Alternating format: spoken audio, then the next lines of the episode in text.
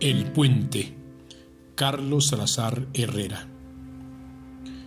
El tema musical de aquel puente de madera era como una llamada amorosa al corazón de la chela. Un puente de madera que sonaba como una marimba.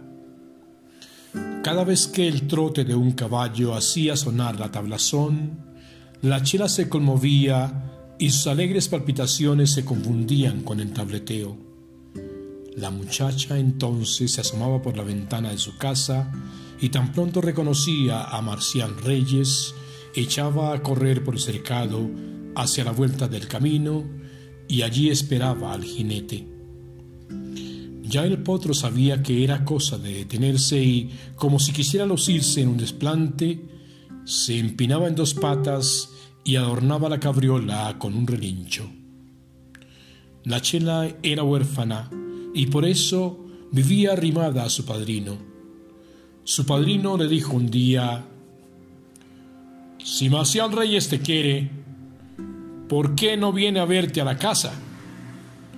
Y la muchacha ¿Acaso novio mío? Entonces, ¿qué es? Pues nada, amigo. Mm.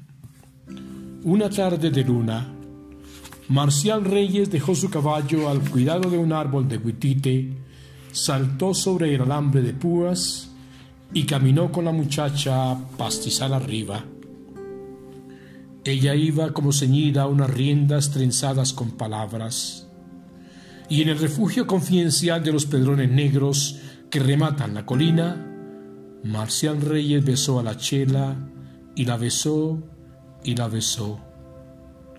El viento hacía ondas en las espigas moradas de los pastos de Carlinguero y en el refugio confidencial el constante caer y caer de los cuchillitos de un poro enorme que había crecido junto a los pedrones. Cuidado vas a contarle a nadie nada, dijo él. No. ¿Me lo jurás? Sí. La chela hizo con sus dedos el signo de la cruz y lo selló con un beso más, con un último beso. A partir de aquella vez, Marcial Reyes no volvió a pasar sobre la marimba del puente. Ahora daba la vuelta por el camino de las lajas y por el camino de la laja siguió pasando para ir al pueblo. Por eso, cada vez que un caballo pasaba sobre el puente, el sonido de las tablas repercutía con dolor en el corazón de la muchacha.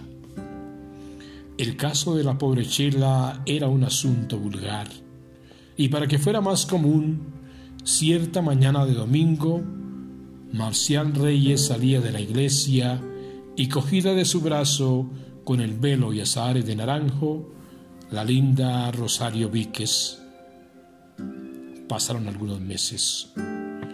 Ya no estaba el pastizal de Caninguero, pero en el remate de la colina seguían cayendo, cayendo siempre los cuchillitos del poró, acolchando un lecho vacío, protegido por aquellos pedrones mudos, cómplices inconmovibles, aquellas extrañas piedras como dólmenes, o como menires.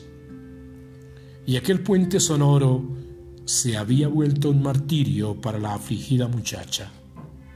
Un día, el cura párroco del lugar halló a la chela mordiendo un cogollito de jocote sobre el puente de madera. Hace tiempos, le dijo, que no vas a confesarte, hija mía.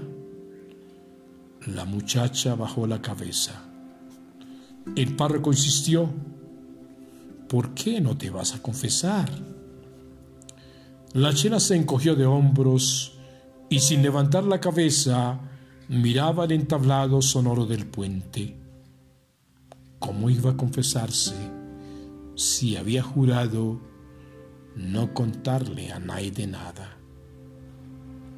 Una noche tostada de verano, alguien, nunca se supo quién, le prendió fuego al puente.